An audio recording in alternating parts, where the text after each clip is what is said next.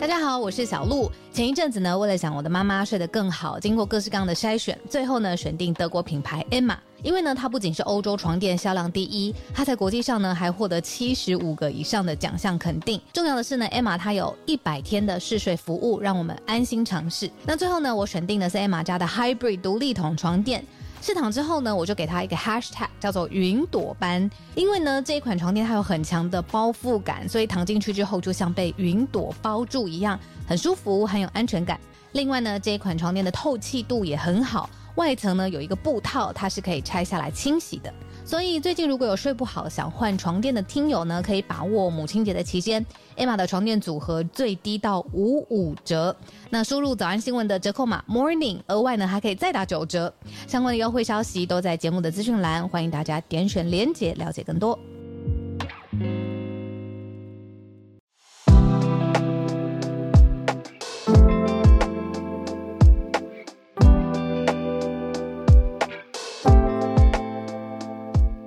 大家早安，欢迎收听今天二月十五号星期三的全球串联早安新闻。我是浩尔，小鹿待会就加入了。我们现在在现场录音的现场，已经有一千位朋友 在线上一起加入我们的 live recording，所以再次跟大家说一声早安，大家早，大家早。今天早上我们先啊，我先讲一下昨天的一个社群的补充，不是社群哦。在进到社群新闻之前，先讲一下昨天的一个补充。很感谢我们 Premium Club 的听友给的补充资讯，这是我们漏掉的。因为昨天我们的第一题，我觉得一定要讲一下。昨天我们第一题，我觉得我这边呃追查的不够多。好，第题第昨天第一题是什么？大家还记得吗？就是以色列的前总理嘛，啊，贝内特班奈特讲了一个蛮惊人的消息嘛，就是接受以色列内部国内的媒体。的访问啊，讲到说是美国，特别是拜登这边在阻挡说乌俄的和谈等等等。对，那我们昨天有点像是说哦，看到了这个消息，然后我跟小鹿就有一些讨论，所以我们我们呈现的资讯是正确的，可是后来有新的重要更新，我们这边没有看到，所以这是现在要补的。哦。就听友有追查了，就是说后来有人再去追问啊，班奈特说到底有没有这样的事情？就班奈特他改口。改口，他说不确定有没有这样的和平谈判，就是他本来接受好几个小时的谈判内容，呃，应该说好几个小时的采访，讲到了一些听起来指证立立的谈判内容，可是被质问的时候呢，却又龟缩了这样子的感觉。对，我觉得这个其实是蛮重要的，因为后续的这些追查，但我们漏掉这块了，我们是看到那个消息的起源起头，对，所以这边有。听友在 Premium Club 就补充了，所以在这边一定要跟大家再追一下这件事情，所以再次谢谢我们的听友。好，那就进到我们社群消息了。社群通常就是比较关于流行啊，关于在各个社群媒体上面我们看到的，嗯，你说新出现的情况，那通常是比较轻松的消息。可是今天这一则，我觉得蛮蛮值得警醒注意的。呃，我觉得有意思的是。这一个潮流，它出现在 TikTok 上面，而且它有在特定国家流行，是来到了欧洲的法国，在法国的 TikTok，我刚刚真的特别上去看了一下，真还真的都是法文的内容，就是我搜寻的是一个关键字，但是它出现的都是在法国相关的影片，或是至少都是法文内容的影片。呃，是什么呢？叫做伤痕挑战，可以说是一个歪风，我觉得是很。怪异诡异的一件事情，就是怎么会有人想要让自己的脸上伤痕累累呢？在法国最近青少年，嗯，不能说是全部，但是就是一些在 TikTok 上面的青少年开始流行起这样子，我觉得很不值得鼓励的一件事情啦。那就是用用自己的手啊，就食指跟中指，然后捏脸。那平常你说 抓一下抓痒啊，碰一下轻捏，什么不会怎么样？可他们是刻意要把自己脸上捏出一道红红的伤痕，还有一些人是很夸张，捏到好几道，就是看起来好像被被揍或打架那样子的样子哦。嗯，他们呃这个这系列影片关键字就是发文的伤痕，叫做我不会念，我不会念这个字的发文，我只会用英文念它的 cicatrice，所以可能发文是 cicatrice 之类的。好，对不起，我的乱发文。好，这总之就是讲伤痕啦。那那这很恐怖哎！我去看了一下这些影片，就真的是青少年的脸上伤痕累累。那当然还好，我也有看到一些呃影片，是很明显就是老师或者是呃家长出来呼吁大家不要跟这波潮流等等等。那我我我真的觉得看了蛮蛮触目惊心的啦，而且更出更惊人的是说这些东西已经爆出了讨论，可是都还是找得到。哦，没有完全下架这样。就是平台平台可能会用我平台也没有回应，可是我认为他们可能会用的理由背后理由可能说啊，这是创作者的自由，或者是言论自由的一部分，你不可以去因为他伤他有害人家的身心就把它下架。对，是不是很不合理？是，对啊，平台它到底可以做到什么，或者什么不能做？唉，对，就是又是这个题目。然后你有没有发现，TikTok 上面每次风潮起来，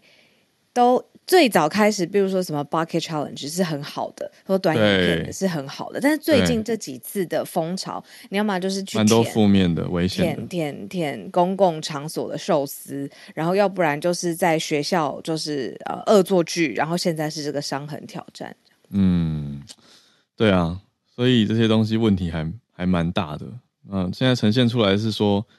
嗯，还是我们现在就是一般用户上去都还是可以搜寻到，而且你还不用打完整个字，你只要打前两个字，它就会自动帮你推荐热门单字哦，热门搜寻，然后你就会看到在在教大家怎么捏脸会受伤的这种影片，我就觉得，哈，对啊，所以。就是很多方面都有问题啊！就是青少年为什么会想要做这件事情，也是一个我我们我们不知不觉就长大了，觉得很难理解他们。那第二个事情就是以平台影音来说，该做什么，要怎么监管？那怎样的定义算是有害身心，应该要禁？然后怎么样禁不会别人觉得说哦，你侵害大家的创作或是言论？对啊，然后这真的很难对平台来说的那个分级也拿捏的。嗯，拿捏不好，可能变成一个公关灾难，然后大家就离开平台了。所以他们当然也很小心。对，然后进不进以外呢，要不要让他上热门推荐？对不对？就是这个其实也是平台某种程度上可以左右的吧，控制的。对啊，嗯嗯嗯。所以这些东西都是法国的 TikTok 现在很多人在关注的嗯议题。嗯，好，值得用社群来聊，真的很值得。是是是。嗯当然，嗯，法国这边国会已经有做出对应了。法国国会也在对 TikTok 提出一些讨论，就有提到说，认为 TikTok 的使用。此外，他们还有关注到另外一个点啦。国会议员看的另外一个点是有没有资料滥用跟安全的问题。呃，讨论出来的结论都倾向说，嗯，还就是很多东西，他们是比较担心那些 propaganda，呃，这些政治宣传等等的渗透。嗯。也有提到说中呃，因为这家母公司 Byte ByteDance 字节跳动是中国的背景，所以也让这些沟通的困难度更高。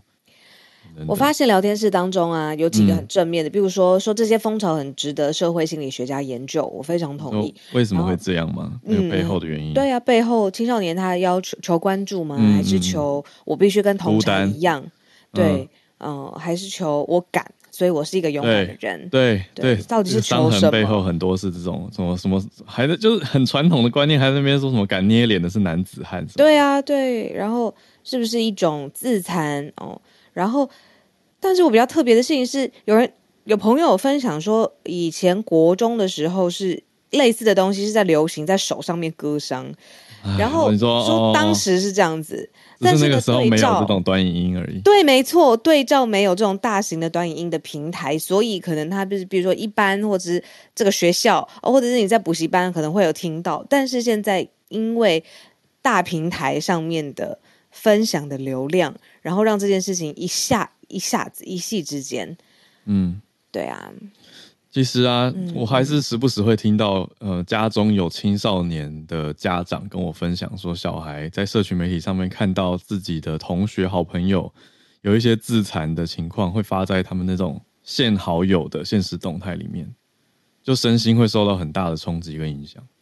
哎，你这样讲起来，我也想到我国中的时候，嗯，资优班的好朋友，不知道他们压力是不是很大，就会常常看到他们的手腕。上有有伤哎，嗯，对，但是以前我不知道为什么，可能大家也没谈，或者是就好朋友，真的是非常紧密的姐妹那种一群，大概知道，并不是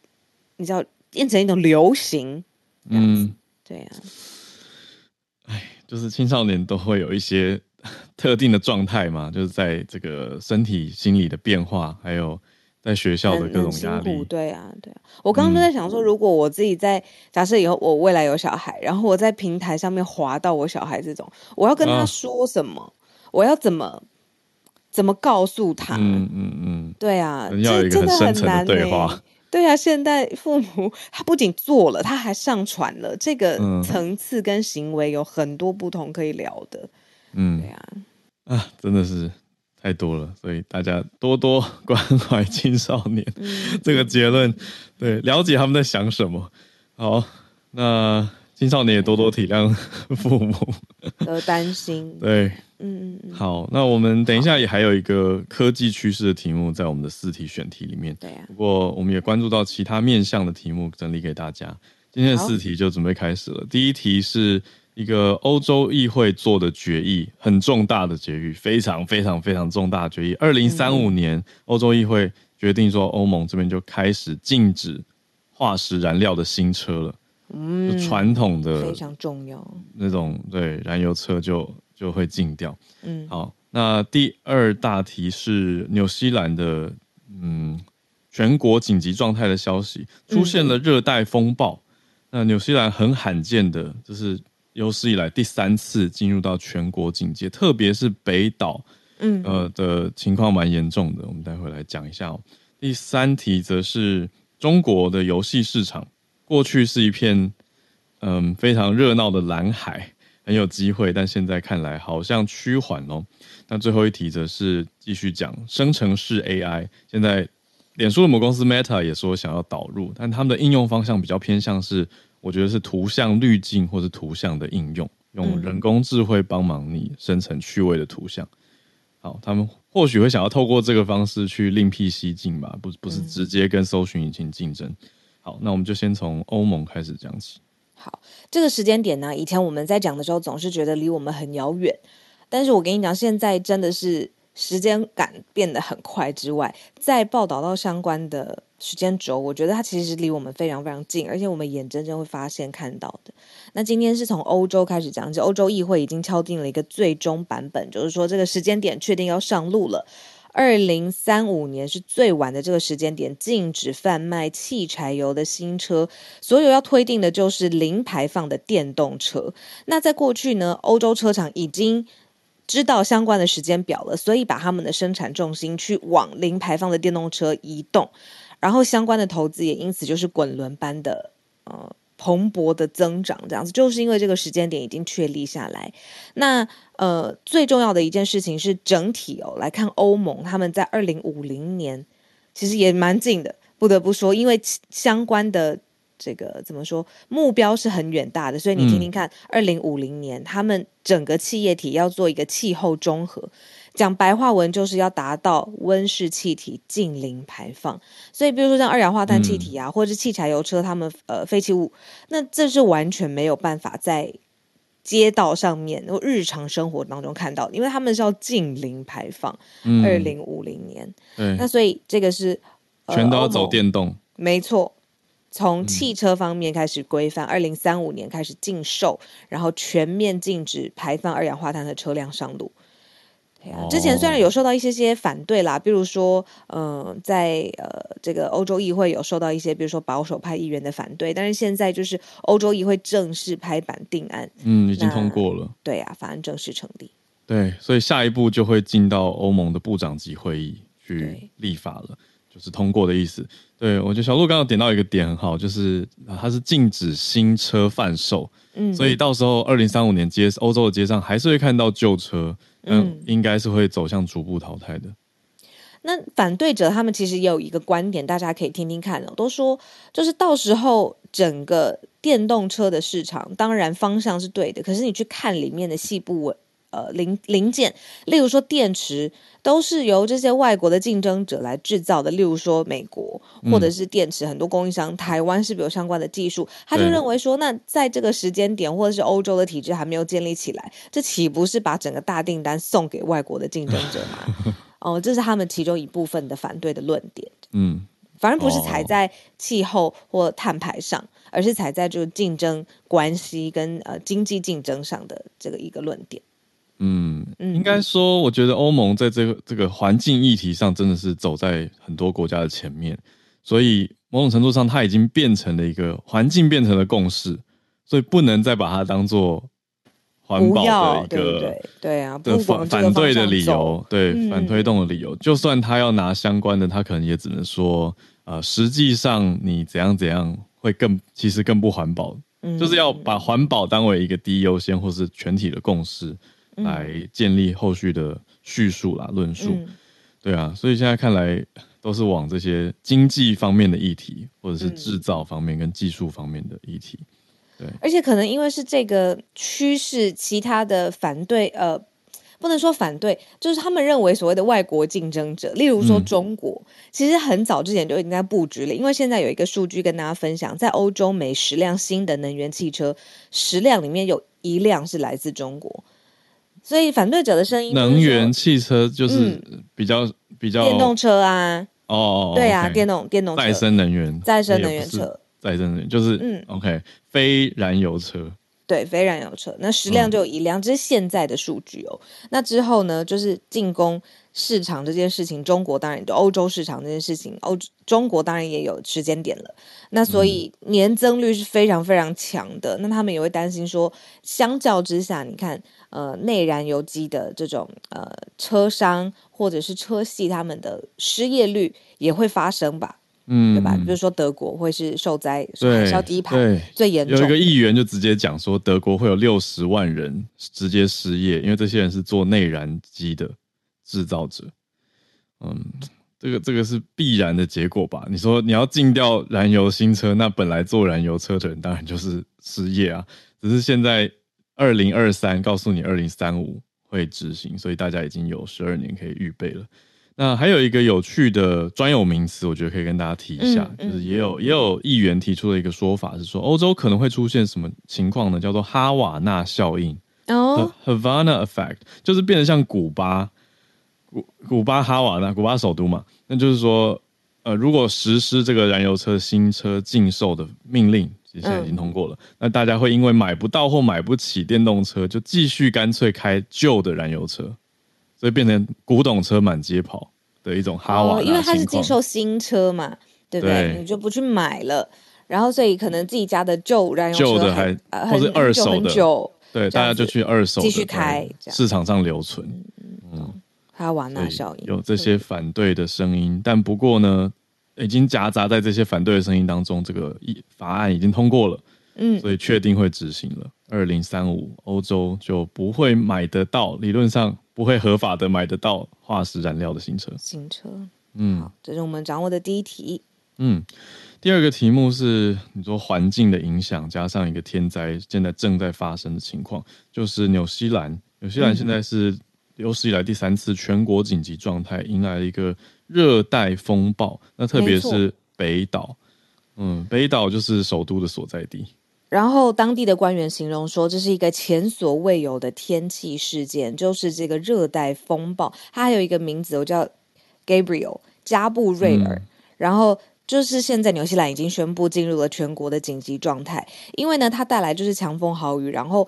这样子是直接导致数以万计的家庭它没有电。嗯，嗯，因为可能就是强风豪雨，也就是摧毁了一些现在基础或供电的设施这样子。那北岛大部分的区域都、呃、造成了影响，还有面临像是洪水，还有走山，然后基础建设跟道路现在都受损了这样子。那在过去，如果你看呃历史上，纽西兰三次有进入过全球紧急的状态，其实都在最近这几年。对你一定有印象，就是二零一九年基督城的攻击事件，当时是一个大规模的呃造成死伤的状况。然后二零二零年是新冠 COVID 大流行的时候啊、三不三度的全国紧急。那你看它这个层级是拉成这样子，就可以想象说这一次又进入了全国紧急状态，所以是重大灾难的程度。然后，当然现在通报的工作还有救济的工作，呃，跟时间赛跑没有办法停下来。但是现在由于这个道路又封闭了，然后地面又不扎实，所以这种救援的活动行动也变得非常的困难。这个任务呃很艰巨。那航空公司也停飞了。呃，陆陆续续恢复正常，但是的确也对这个航班造成了影响。然后接下来就是说，灾后的清理跟重建的费用，现在也有专家认为说会螺旋式的上升。那现在纽西兰的总理，他的名字叫希金斯 （Hipkins），他已经宣布说，呃，一万一千五十，sorry，一千一百五十万的纽币，相当于新台币二点二亿元的援助计划，现在就是已经正式上路。对，嗯，这个紧急状态会持续七天，所以还有接下来这一个礼拜的时间，纽西兰都非常的不容易。呃，那北岛统计下来已经是数万户，至少有将近六万户停电了这样子的状态。那顺带一提的是，刚才小鹿讲到纽西兰总理 Chris Hipkins 是新上任的总理，就是在过去几周的期间，之前的 Jacinda Ardern 他已经嗯。他是说他无法兼顾他的生生活跟家庭状态，所以综综合很多原因，他已经自自请下台。那现在新总理上任以来，第一个要面对这样子的全国紧急状态的天灾状状况。嗯，那我不知道大家就是听友群或者是身边的朋友，纽西兰的朋友也可以跟我们一起分享一下，就是现在的最新的情况。对啊，嗯，希望大家平安。那我们继续第三题。第三题是我们整理，呃，中国的游戏市场蓝海不在，就讲的是说、没有对，没有像大家想的发展那么好，那么蓬勃。大家讲的可能是说，哎，现在疫情慢慢的、慢慢的消退掉了以后，嗯会不会整个市场跟很多的产业都蓬勃发展呢？这边出现的是统计去年的情况，其实是八年来游戏市场出现第一次的萎缩。嗯，而且它不仅萎缩，是市场销售下跌，也有快一成，就是百分之十。所以说，整个使用游戏使用的规模，还有游戏市场的销售都是下降的。那所以才会说，哎，这个蓝海的市场已经不在，意思就是说没有空间了啦。那之前几款游戏你有爆红，然后等于就是全中国大陆都非常非常喜欢，但是现在就是整个市场变小的状况之下，你再有新的。嗯，好的应用或好的游戏，现在学者认为说是不是很乐观？那这是在广州举办的一个年度的产业大会上面报告发布的情况。那实际上面看到它的营收是怎么样呢？就是过去刚刚过去的这个二零二二年，整个在中国的游戏市场实际的营收大概是新台币一点八一点一八兆，嗯，但是已经是比。呃，去年就是二零二一年降了超过百分之十，是年降年减十点三三，百分之十点三三。那使用者的规模，游戏使用者就人数的规模也有下降。那甚至自主研发的游戏所带来的营收也是下跌，所以这是三个非常重要的指标。所以看到游戏市场慢慢变小，慢慢缩小，那你小你就没有空间。那呃，使用者他就是玩游戏的人也变少了，那就算有新的游戏，也很难打到他们的话我。特别看到的是，嗯呃，是刚刚讲的三个指标之间的关系，嗯就是销售额是掉最多的，呃，，对，而且掉的很明显。还有研发，对，研发就是自主研发的自主研发的掉的也很多，等于是说大家可能玩国外游戏比较多，对，嗯，那掉百分之十的销售额就代表说，可是相对之下，gamers 的人数没有掉那么多，gamers 还是有些些微的差百分之零点三三的下降了，还是有六亿多人在玩游戏。对已经比我想象的少了。我本来以为十四亿人里面会有更多人有在玩游戏，可是你说，哎、十四亿人里面六亿有调查到，那总之这个人数的跌幅是少的，可是大家购买意愿下降，这个很明显，嗯嗯就是花在游戏的钱少了，这个是少很多。那大家实际要你说做这些游戏的生产公司，就是要赚那个营收啊，嗯那营收掉百分之十，这个其实是砍掉很多竞争对手，或者很多你说小型的，也许会很难继续做下去。嗯嗯，看到这个是比较大的一个关注点啦。不过我也讲一个反过来的想法，就是一点一八兆还是很多啊，就它它已经减了十趴，可是还是一个很大的商机啦。对啦，可能跟他自己比，就是他过去的蓬勃跟过去的蓝海的情况相较之下，是是呃，市场规模跟收入是萎缩的。对，就是不再有一种哎、无限扩张的感觉，因为过去八年大家要想哦，过去八年每一年都是捷报，都是哇，今年比去年又更多人玩游戏，更多人花钱买游戏。可是去年二零二二统计下来是萎缩的，所以综合下来有很多因素，就是大家可能减少现金支出，还有各种考量、嗯物价等等的综合因素，让大家愿意花在游戏上的钱变少了。那当然，国家政策也是一个点，就是未成年，对他会对禁嘛，然后呃会要求时数使用的时数，然后多久之后就会强制登出等等。对，所以特别是未成年的 gamers，他们的时间受到影响。那可是本来主力花费应该、啊这个我就不确定了。哦，我不确，嗯。说不定未成年也花很多氪金玩家。啊、所以主要是现在还是手机这类型的游戏占比较多，手游这种行动游戏的市场占七成多，嗯。还是目前的主力。这是我们掌握到在中国的消息。对，最后一题呢，其实这几天哦，包括我自己身边的人，就是开始上去用 Chat GPT 的人又更多了，然后用很多很多、呃新创意，你也会希望自己题目越问越好，越问越精准，嗯这是一个。呃，相处之间的学习，你看，真的是跟这诶生成式的 AI 相处。我跟你，说，最近有学校邀我去做英语教学，要求要我结合 Chat GPT。啊，我会觉得，这个真的是你要去累积一个素养，哎，不能说素养，一个是技，我觉得算是一种技巧，问问题的技巧，技精准提问对啊。然后你也要有一个素养，是他告诉你的事情，你要去判断什么是要，什么是不要的。那我觉得这是一个需要学习的过程。但是不论怎么样，就是嗯身边开始用的人又比之前我们刚开始介绍的时候更多了。这代表什么？这代表大家接受度、好奇心，还有市场上面的应用被激发起来，被打开了。嗯，那更多的科技巨头早就在一开始的时候就赌说这会是往这个方向走，所以看到微软，然后包括执行长他自己大型投资，然后包括了现在呃呃 Google 他们自己也跳下来。那现在最新第四题要跟大家讲的是什么呢？是脸书。脸书呢，他们现在公布说，其实 AI 的生成相关的技术备受瞩目，它会导入现在旗下 Facebook 已经有的产品。例如说呢，Meta 他们呃会用呃 Messenger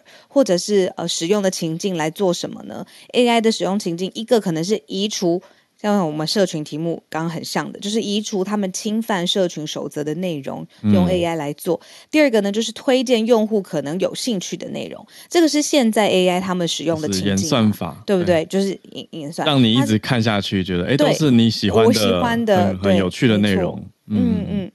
那他就说，就是呃，这是在呃他们的执行长在出席一个亚太区的线上说明会的时候，他就说，未来呢，生成式的 AI 呢。是有超人般的力量，强化照片不只是滤镜而已。超你听他说什么强化照片，强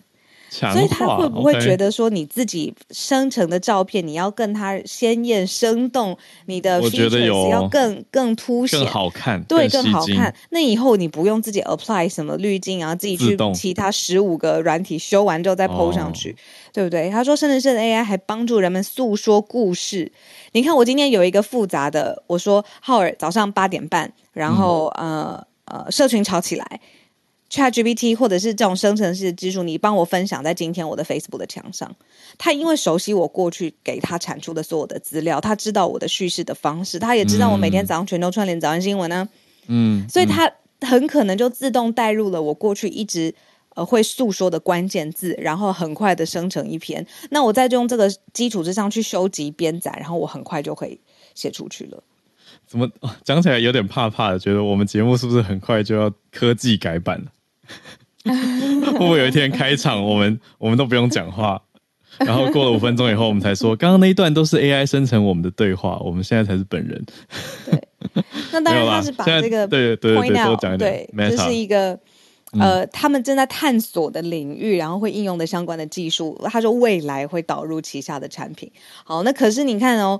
Meta 的母公司 Facebook，然后 Google 母公司 Alphabet，然后再来就是 ChatGPT，它背后有微软大支撑，然后当然 OpenAI 也是一个在世界吸收对吸收资金跟技术这么这么强劲的呃一个一间新的公司，然后已经会在这个。现在热战吧，在这个领域真的是打起了热战。然后现在是脸书也跳下来说，以后我们用到的东西，生成式的 AI 会嵌入在其中。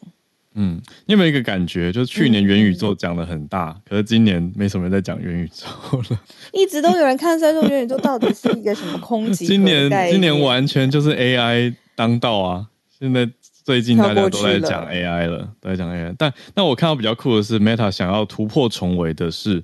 他们想要把 AI 用在图片上或照片上。那比如说你你的衣服就是一个平常的日常服，可是你想要放一个酷一点的照片，你也许以后 Meta AI 可以帮你穿不同的 costumes。可以让你有万圣节的衣服或者不同的造型的衣服，让你的照片看起来更华丽或更有创意。嗯，这是 AI 呃 Meta 想要做的应用方向，我倒觉得哎听起来是蛮有趣的。那这是我们再继续关注吧，就是看今年的 AI 到底会长成什么样子呢？那各方非常的竞争，把焦点都放在这个面向上了。那我们今天星期三的时间，对，没错。我们当然每周三呢都会特别邀请沈内上来跟我们一起聊聊他想要分享的科学上面的知识。那今天这一题呢，我真的是因为我们昨天在对这个呃今天要分享的主题跟资讯的时候，我就觉得这一题应该很多人会有很多的共鸣。然后呃这个资料我也非常的好奇。沈内早安，欢迎你。早安，早安，小鹿早安好，早安。嗨，好，我今天对要跟大家分享，其实是我们上周五就 SMC 上周五有办一场 记者会。那这个记者会就是在呃问一个问题，就是塑胶微粒对人体健康到底有没有危害？因为我们常常会看到跟塑胶有微粒有关的新闻，尤其是有些报道会特别提到说塑胶微粒对人体的危害。那这些资讯其实看了会让人蛮令人紧张的。嗯，对，但先讲结论，就是其实就现有的科学证据来说，还没有研究可以说明，以我们每天会接触到的塑胶微粒的量，对我们身体的健康影响是什么。也就是、对，其实是还不知道的。这件事情，其实跟我们原本的认知有很大的不同，因为我们好像一直到处都看到说塑胶微粒对人体有研究显示会有什么伤害应该。说是大家直觉上的觉得说，嗯，好像这个是不自然的东西，不应该出现在身体，所以身体如果出现塑胶微粒就有问题。我觉得大家心里都直接这样认定了。可是还没有相关的研究吗？对，现在其实，在人体上，呃，现在进展看到的是，我们还在看到底哪里有塑胶微粒。OK，所以只知道有，但是还没有办法去研究它有没有害吗？对，现在看到的是说，例如说人类的粪便，但事实上这一类的研究，你可以想象它很难做，是因为它只要就一一接触到，例如说呃针孔啊、试管啊，如果它是塑胶，它是塑胶制的话，嗯，你很难知道到底你拿到的这个样本有没有被后来的这些仪器所污染。哦，所以这些研究，但现在，例如说看到的是人类粪便、母乳里面、胎盘里面，那最新发现的是人体中的血液有看到塑胶微粒。而且这个血液的研究是很谨慎的研究，他要告诉你，他呃拿到拿到样本之后怎么处理，而且他避免了所有可以会碰到塑胶的可能性。这样，那、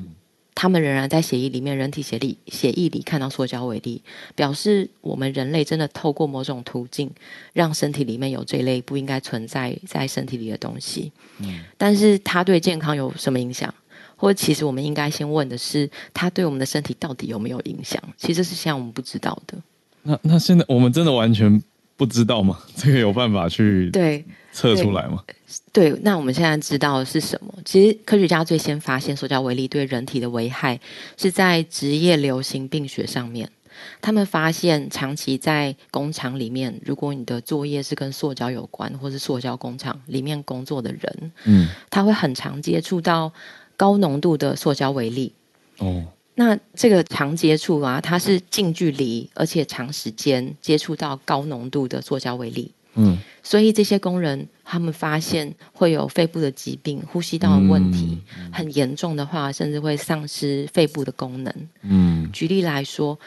呃，不知道大家有没有听过一种塑胶材质叫做 PVC，中文叫做聚氯乙烯。嗯那工人就是他们在制作帆布的时候，需要把 PVC 的喷雾涂在那个塑胶帆布上面，目哦的是为了要防止那个布会老化。嗯但如果长期在这样工环境底下工作，而且没有好的防护的措施跟设备的话，那他可很可能就会受到伤害。哦，这就是类似高浓度的嗯塑胶微粒接触。嗯对，但是我们现在平常每个人生活的状态，其实跟工厂很不一样。对，就是我们其实不会这么长时间的近距离的高浓度的接触到塑胶微粒，所以我们也很难直接推论说，在工厂里面工人看到的危害，它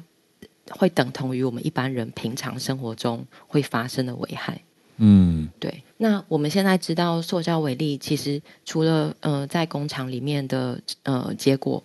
再来就是在动物实验上面。嗯那目前科学家看到在呃大鼠跟小鼠的身上，呃有看到危害。嗯例如说，有一个实验是让大鼠喝有高浓度塑胶微粒的水，嗯那发现大鼠的睾丸会受损，精子的数量、细胞数量也比较少。嗯那这类证据是有的。那有的研究是看到，嗯、老鼠的肾脏细胞也会累积这样，但是这些毒理学研究，它目的是要找到一个特定物质到底在多高的浓度上会有什么样的伤害，嗯，所以它其实是在极端条件下来做实验，就是他要知道毒到底理学。嗯对到底高到什么程度的时候，它会产生什么样的危害。嗯那嗯，通常这个就是上限值。如果我们看到特殊情况。对在吃东西的时候，他有说你建议你每天不能超过多少的量，哦，那个量它其实就是慢慢的从动物实验往回推推推推推推推推到在这个时候，在这个量以内，人类一定是安全的。哦，不然超过会中毒，比如说水喝太多也会水中毒，对，如果你在短时间内喝超级大量水，你也会水中毒。就是很极端的状况。，对，所以在动物实验看到的是一个极端情境，它嗯到底能不能推论到一般人，其实是不行的。嗯所以 WHO 其实它有发布，去年有发布一份报告，就在重症这些。那 SMC 也有把重点摘要翻译，也可以，我等下可以贴在对。那它里面看到的是说，其实塑胶微粒很难研究，是因为塑胶它老化或是变成微粒的时候，它它的样子跟尺寸跟大小其实是非常非常不一样的。哦就是有的可能是呃几微米、几纳米，然后它不是都是圆的。我们想象微粒好像是圆的，对，但它有可能是碎片型的，它可能是嗯不规则的。所以到底人类我们一般人来说，最常是吃进去吗？喝进去吗？还是或者是呼吸进去？嗯嗯那最常接触到的材质是哪一种？是什么大小的？如我们要先界定这些资讯，我们才可以更明确的知道哦，那我们应该集中心力研究什么，以及往哪里走，这样子。嗯，嗯，那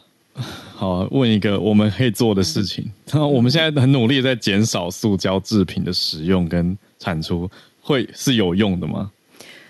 我觉得这个这是好问题，但嗯就就算我们现在完全不用塑胶，这个世界就是有个命令，所有人都不能用塑胶，但我们就不需要担心吗？其实塑胶从有人类开始用，它因为可以，它可以很久很久，所以就算我们现在都不用，嗯累积的塑胶废弃物其实会持续存在，塑胶微粒还是会跟我们这个世界一起，它是不会消失的。那以前用过的都它会留在这个地球上面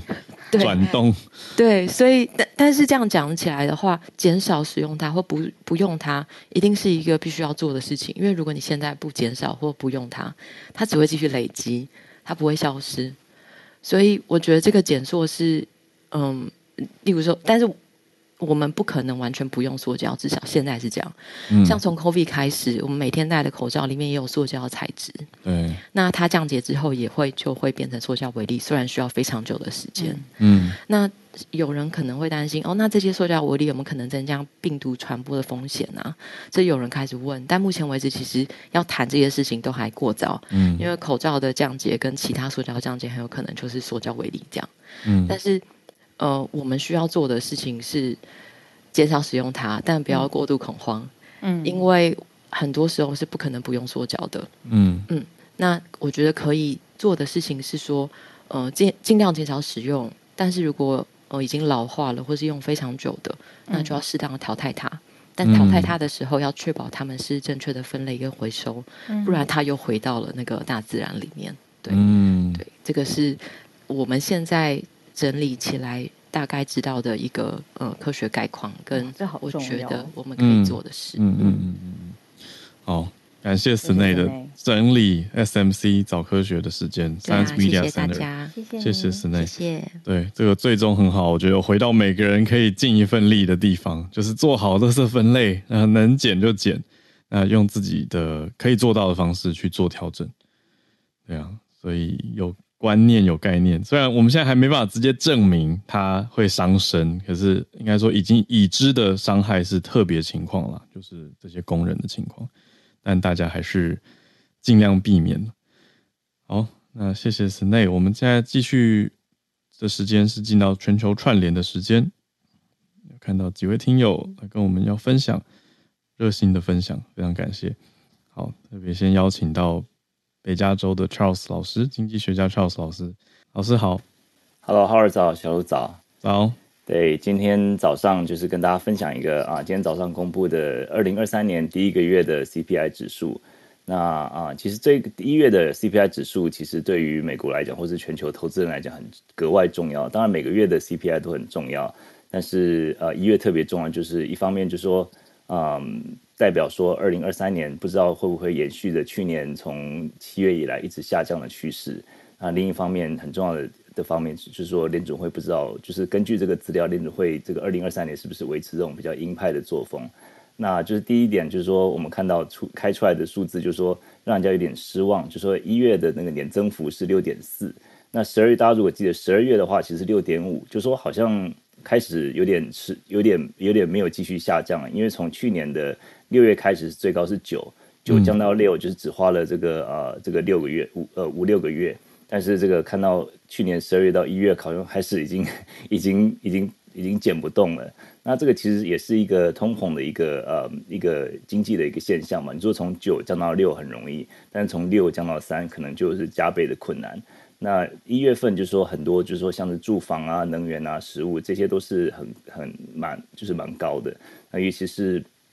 一月开始，我们知道就是从中国的开放啊，俄罗斯减产呃减产石油，还有天然气的不足，这些就让这个能源就是价格开始增高。另一方面就是说，嗯，像美国接下来这个能源啊和其他物其他这个呃物价的这些，就是都是都是维持还蛮顽强的一个状态。那目前就是说，另外就服务业啊、服务商品，像是房租啊、保险啊、旅游方面这些价格也是很，我过去也讲过，就是说是难涨难降，是一旦涨起来之后就很难很难很难抑制的。所以说这个就是让人家有点担心，说哎，是不是 到六就是下不去了？另外就是说，这也是让呃联储会可能有一点继续升息的一个一个信息吧。一一刚这个这个今天早上这个消息一公布出来，这个联储会嘛，不是联储会，就是说呃道琼马上跌了三百多点，后来有反弹一些了。不过就说有一句，就说我们在做预测的一句话，就是说一个月不能代表趋势，就是 one month does not make a trend，、一个月就是一个资料点嘛，所以说可能就是、呃也不用太紧张了，可能就是要多方面来观察。那联准会下一次会议是在三月的二十二十一号，那就在这个之前还会有再多一个月，再多一个资料在。等二月的资料。对，没错，就看二月的时候会不会稍微呃降缓一点，或者说看一月是不是一个一个比较呃不是就就是一个一个 outlier，就是或是一个不是呃就是一个比较意外的一个点。那我们就是看看二月的数字是不是维持这样下降的情况呀。不过就是说这个通膨大概是。嗯呀，这个是一个呃，去年看看看来这个趋势已经慢慢下降了。那今年就是说，呃，感觉好像是还蛮顽强的，好像有点打不死的感觉。那这个鲍尔也讲过说，接下来今年还是会维持高利率的情况。那他上次在这个一月、二月的这个利率会有讲到说，我们现在他他好像就是呃，就是终于讲出松口说，我们现在终于看到一个 disinflation 啊、d i s i n f l a t i o n 就是说你还是看到年增率还是上升的，可是这个上升的幅度开始下降。这跟啊通缩是不一样，通通缩是这个呃这个年年增率是变负的，那现在是看年增率是开始下降了，所以说他是好不容易挤出这句话来，结果后来看到这个一一月的数字开出来，又好像一直就是有点。降不下去的感觉，所以就是表示说他们今年有可能还是一个比较鹰派的一个作风吧。不过我们今年就是还是继续继续观察，那大家也是投资人也是屏息以待，看二月的这个数字开出来会是多少。那请问一下，请问 Charles 老师，加州居民的实际生活感受，最近有觉得东西还是贵吗？还是有觉得比去年好一点？呃，东西还是贵，就是前一阵子缺蛋，就说我觉得就是那个嗯禽流感的关系嘛。嗯，啊，平常就是我们去 Costco 都会买一盒有机的蛋，我们人吃，然后 买一盒普通的蛋给我家狗吃。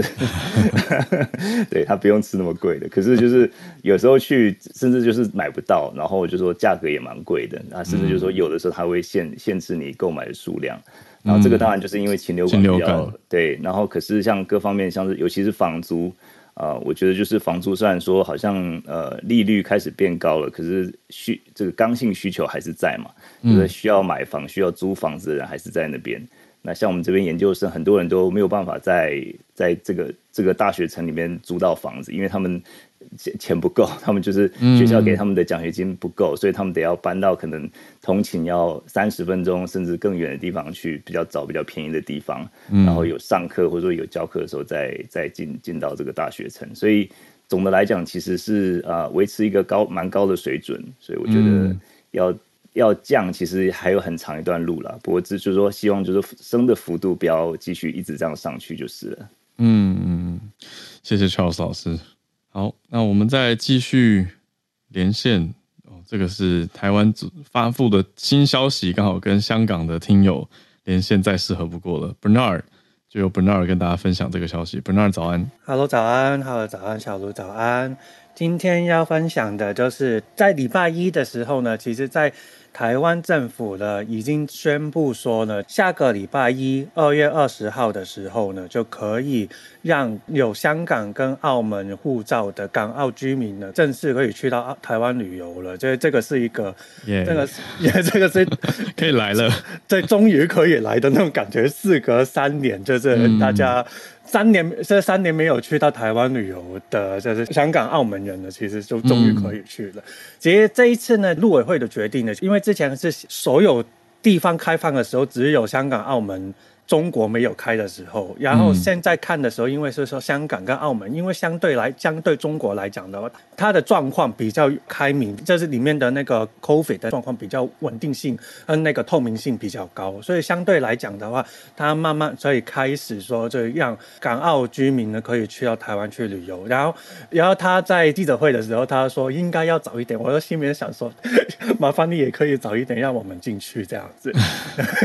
所以这一次的话，下个。礼拜一的话就可以过去了，然后呢，在过去过去台湾的时候呢，就跟大家平常一样，就是港澳居民的话，你要去做一个网上的申请，然后去拿到一个网签，只是上网申请就好了，不用钱。然后或者是落地签的话，三百台币，那两个都是一个月的。然后你要待久一点的话，你要去到台北经济办事处，然后去办那个比较长的半年的那个签证。然后呢，到台湾之后呢，就不用隔离，也不用 PCR，但是呢，零加七这个还是继续实施，就是鼓励自主健康管理一个礼拜。对，没错，所以自主自主健康，然后就自己在台湾的时候要自己做一下 web test，然后看一下自己有没有阳性，有阳性的话就去找附近的医院诊所去看一下医生。然后呢，这个是对香港、澳门人来讲是一个好的消息，但是呢，就是大家也可以稍后也可以在我们继续慢新闻去看一下，因为之前就是因为反送中条例，其实之前的原因就是因为陈同佳案，然后。当时候呢，其实他先在香港被逮捕，然后盗取他女朋友的电脑，然后这个原因就是进监牢了。然后后面因为出来之后，疫情的关系也没办法过去。这这个疫情就是没有说限制香港人过去的。之后的话，我们也可以继续看一下成龙家案的话有没有最新的消息。这个是我另外一个想要关注的点，然后大家可以一起慢新闻下去。那谢谢，这是我以上的分享。谢谢 Bernard。就是也是媒体一起关注到的一个当年的案子。那对啊，下礼拜一耶，很快 就是下礼拜，不真实的感觉。对，下所以下礼拜逛夜市的时候，可能就会开始听到香港跟澳门的口音，还有遇到香港、澳门的朋友，那大家的朋友就可以来啦。谢谢 Bernard。那我们再继续连线，跟也是香港听友 Ben 连线。Ben 关注的却是美国的一个消息哦，应该说从美国影响到加拿大。Ben 早安。哎，对，大家讲啊，这这其实已经是发生了大概十天了，但是呃，事情好像在蔓延。呃，在美国的呃，Ohio 就是俄亥俄州的那边呢，有一辆火车就出轨，然后就射漏了大量那个氯呃，就是什么呃 v i n y c h l o r i d e 呃，就是一个氯化化的呃化学品。然后在过去的十天里面，因为呃，这个新闻其实有点给盖住，我一开始都。有点担心是假新闻来的，然后越越越来越看就越来越大大包，然后现在在呃就美国已经是有很多的呃国会议员在在在吵为什么呃没有把这件事情就就呃就看清楚。因为它是牵扯到就是有一百万磅的那个呃氯氯化物的呃泄漏，然后现在已经是影响到呃啊在在整个呃湖区呃很多的河流，还有就是在加拿大的人都已经是臭到就是有觉得有头头疼了。啊，现在呃那些关注的人说，这可能是美国有史以来呃最大的一个呃就是生生活呃危机啊，它会导致到呃有一个中长时间的在在这个湖区那边的酸雨啊，所以这这新闻为什么没有报？我一直怀疑是不是假新闻，但是看来好像没有那么假，所以。我我现在人不是在香港了，是我我去了欧洲去旅行了。OK，啊，之前就土耳其地震的时候，我也在土耳其。那现在在西班牙。哇，对，所以最近没有上来，没有上来听啊，就就就呃，怀疑是不是已经有报过，想问问一下主持人。哎呀，嗯，这这这东西我看越来越大单了，就是已经是发生了十天了，之前一直都没有这么大报，但现在要是大家去去搜寻这个 Ohio Train。嗯，或呃可能会看见一些啊超级呃恐怖的画面呢，就是那种呃就化学云呐，还有就是那些人说啊自己的宠物就就呃就突然间死掉啊，然后有很多人说头疼啊，嗯。看起来呃一开始报的时候都是那些我觉得不太能相信的新闻的呃来源，然后好像已经不是那么那么虚幻了，是真的有这回事哦。对，因为《纽约时报》在两三个小时前刚做了一个大整理，所以我想应该还有别多别家也都有一些报道，可是真的没有到，对，像你说的没有到超级大版面，所以我觉得大家可以去看一下这个消息到底是发生什么事情。俄亥俄州这么一个火车出轨，那是月初的事情，可是《纽约时报》现在在最近在追了。谢谢 Ben 带来这个消息，看起来是一个意外事故吧。好，那大家就多多注意，特别是俄亥俄跟加拿大边境这边。那我们今天的时间来到尾声，可是其实很多听友都很热血，想要跟大家分享消息。那我们就留待明天再跟大家继续分享串联了，因为等一下也有接着紧锣密鼓的行程。那我们今天时间也差不多，那再一次感谢大家的热心，也跟热心举手要分享的听友说一声不好意思，我们明天再继续串联。啊，谢谢大家，我们今天的串联就到这边告一个段落喽。我们明天礼拜四早上再继续跟大家保持串联。我跟小鹿最近也在认真的讨论我们节目，